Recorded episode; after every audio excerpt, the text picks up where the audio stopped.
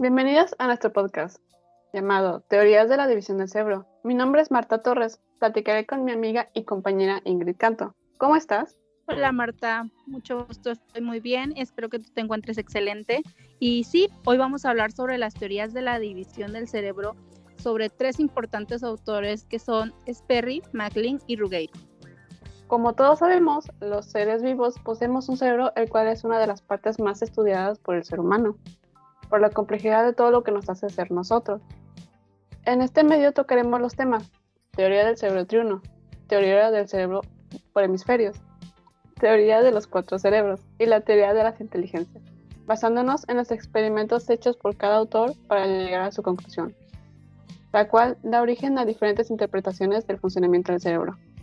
En efecto, hoy vamos a hablar sobre la teoría de los dos hemisferios propuesta por Sperry y colaboradores, que confirmaron la especialización de los hemisferios cerebrales. Sus investigaciones permitieron establecer que la capacidad de hablar, escribir, leer y razonar con números es fundamentalmente una responsabilidad del hemisferio izquierdo, mientras que la habilidad de percibir, la orientación de espacio, el trabajo con tareas geométricas, la elaboración de mapas, rotar mentalmente las figuras son parte del hemisferio derecho.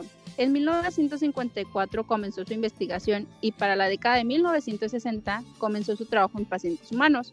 Estos consistían en las quimeras, en el cual conocerá un animal mitológico, que es una imagen compuesta por dos mitades diferentes. Los pacientes fueron aquellos que sufren síndrome de desconexión.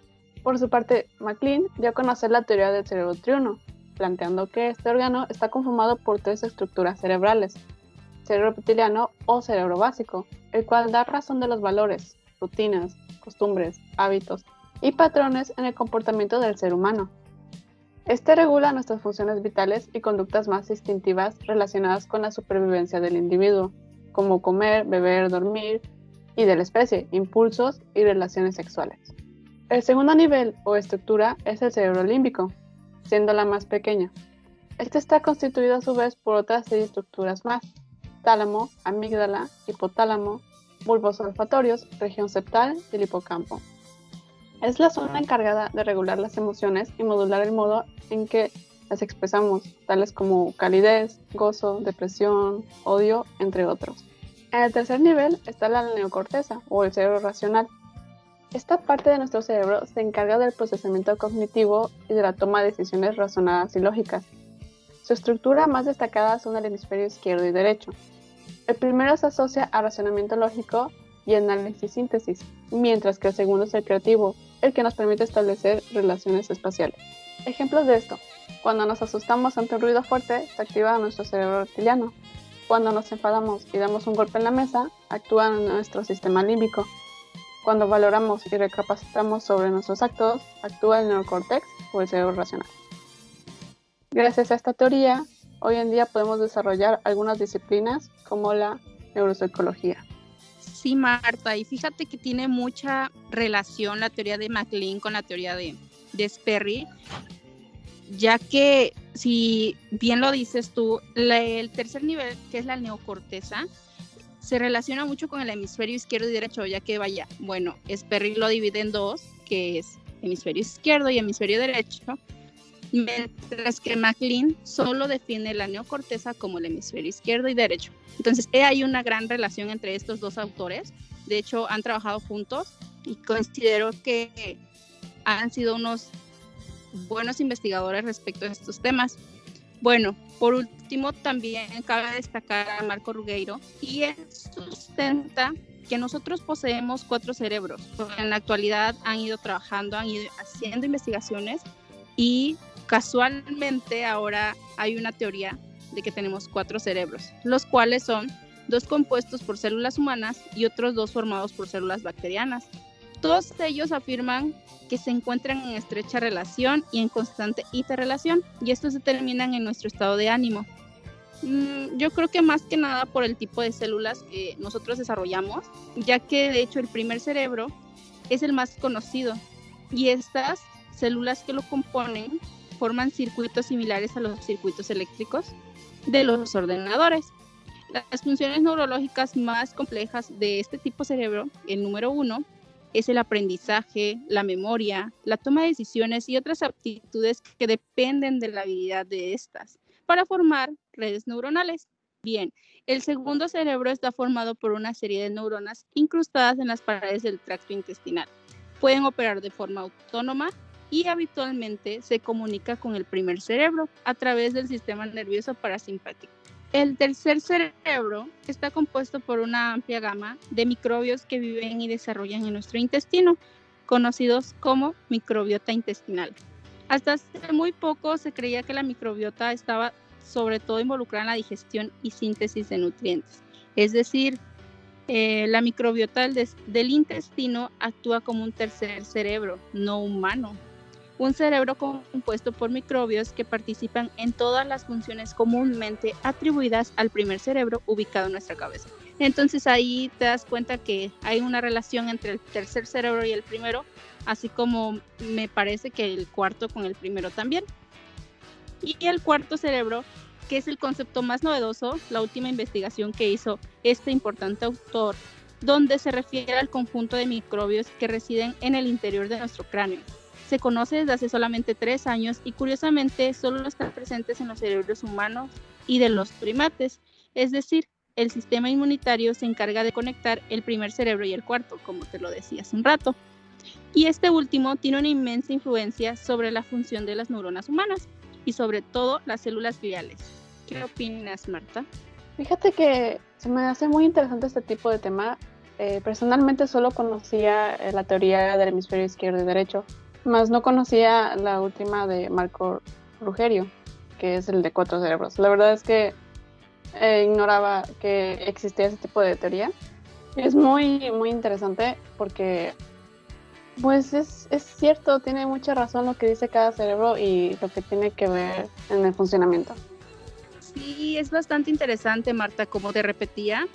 Eh, todos estos procesos y teorías que están saliendo a flote, pues para la actualidad son de suma importancia. Fíjate que justamente hace tres años eh, tuve una materia donde hablábamos de eso, parecida a la del pensamiento crítico y creativo.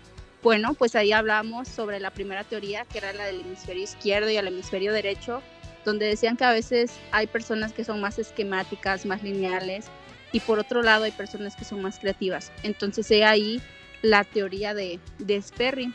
Y sí, sí lo creo muy importante que, que todo el mundo pueda conocer este tipo de teorías y que nos podamos alargar en este tipo de situaciones. Tampoco te voy a mentir que no conocía sobre la última teoría, de hecho creo es la más innovadora, como bien lo decíamos, no tiene mucho que se implementó, apenas fue descubierto el cuarto cerebro hace tres años. Entonces, no te preocupes, este, todo pasa. Para concluir, cabe destacar que lo ya comentado tiene relación con las inteligencias múltiples. Respecto a la enseñanza, esta teoría propone aplicar los métodos que desarrollan todas las inteligencias. Actualmente en el mundo laboral se exige cada vez a las personas que tengan más este tipo de competencias porque eh, la realidad es que en el trabajo uno tiene que aprender a, se puede decir que a, resolver problemas que se te, salgan en el trabajo, saber planificar, eh, saber reflexionar sobre el pensamiento y muchas, muchas cosas más como representaciones mentales. Con esto podemos decir que el aprendizaje es diferente en cada persona.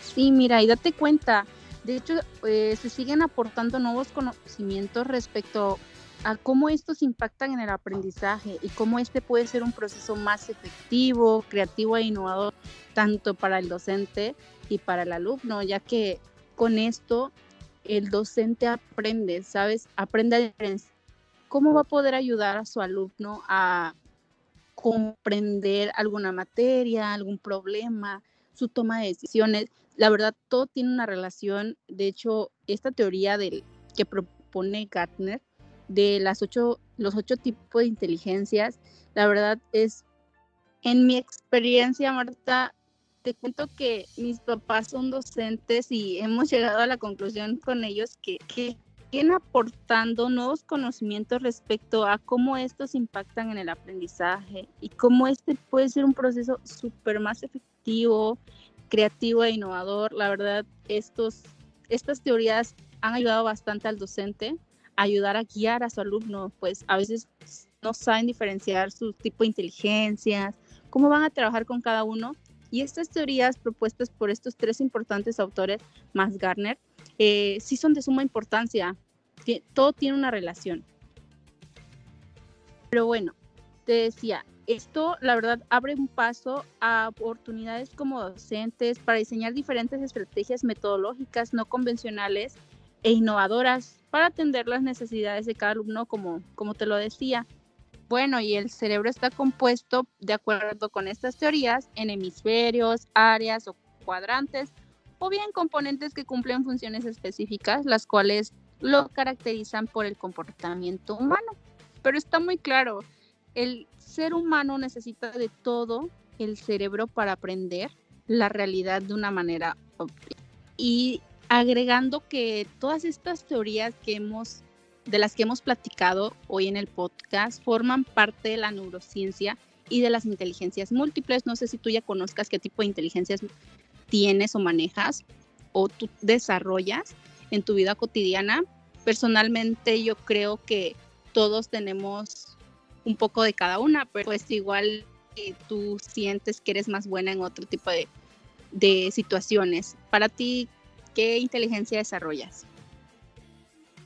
Sí, compañera Ingrid, tienes mucha razón y concuerdo demasiado con lo que dices de los ocho tipos de inteligencia, que realmente todos tenemos un poco de todos, pero obviamente algunos desarrollamos más que otros.